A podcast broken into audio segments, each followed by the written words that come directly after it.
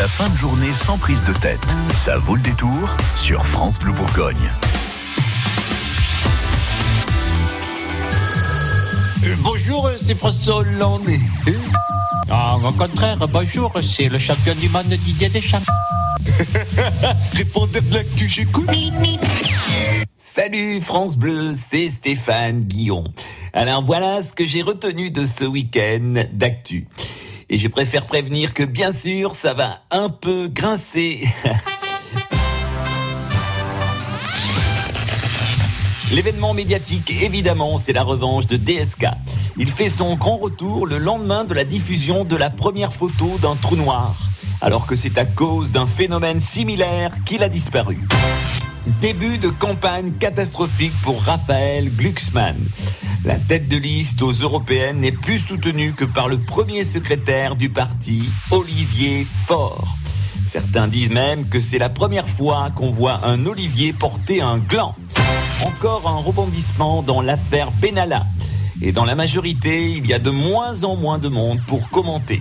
C'est même une telle débandade que l'on dirait la vie sexuelle de Jean-Pierre Raffarin. Menace de grève à la poste. Donc pour les usagers, ce sera euh, comme d'habitude. Le courrier arrivera en retard et il y aura la queue au guichet. Et enfin, avec le printemps précoce, c'est le retour des moustiques. Tout le monde est concerné car n'oubliez pas mesdames, les moustiques c'est comme les mecs bourrés, ils s'intéressent même aux moches. Voilà, et comme disent les jeunes, c'est tout pour moi.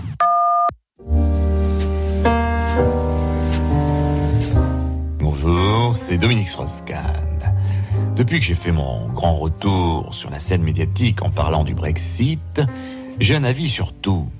Et comme, pour éviter la privatisation des aéroports de Paris, les députés ont mis en branle le RIP, je dirais que, si j'étais eux, au lieu d'un RIP, référendum d'initiative partagée, je proposerais une participation d'investissement populaire, une pipe. Parce qu'en France, avec une bonne pipe, on peut avoir l'aval de beaucoup de monde. Hmm. Bonjour le répondeur France Bleu, c'est Gérard Holtz. Oui, vive le sport, vive le cyclisme, vive le sport cycliste sur France Bleu. Oui, sur France Bleu.